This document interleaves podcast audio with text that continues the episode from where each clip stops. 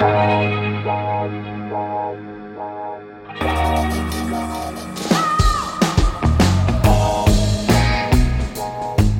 à lire, un podcast de Bernard Poirette. Ils sont trois et n'ont qu'un point commun, ils sont dans la nasse de la Syrie en guerre, volontairement ou pas. Johan Manuel, jeune romancier franco-espagnol qui voulait se gorger de choses vues, a été capturé par les hommes de l'ordre noir. Il croupit dans l'usine à otages de l'État islamique à Raqqa. Alexandre, diplomate mondain du Quai d'Orsay, accepte une mission de renseignement dans la ville dévastée de Homs, mais son véritable objectif est de retrouver une trace de vie du nazi Alois Brunner, réfugié en Syrie depuis un demi-siècle. C'est Brunner qui a envoyé à Auschwitz toute la famille d'Alexandre.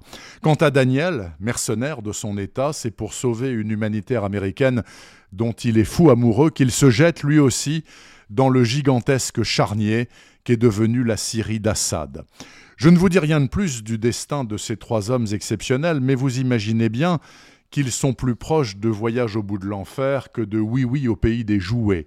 Pour raconter cette épopée sanglante, il fallait une fine plume, doublée d'un bon connaisseur de ces culs de basse-fosse que sont devenus la Syrie, l'Irak et le Liban, L'homme en question s'appelle Jean-Pierre Perrin, ancien grand reporter qui a couvert pendant 20 ans pour Libération l'actualité de ces délicieuses contrées.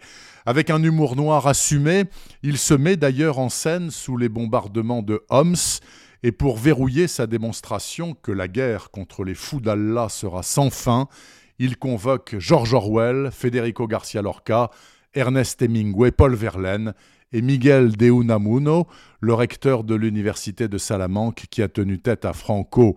Et il salue bien bas Mary Colvin, James Foley et Rémi Hochlik, trois journalistes parmi bien d'autres égorgés par les barbus ou éparpillés par les roquettes russes du fils Assad. Voilà, c'est un livre de journaliste, mais c'est un grand livre de journaliste, un vrai faux roman aussi noir que la bannière de l'État islamique.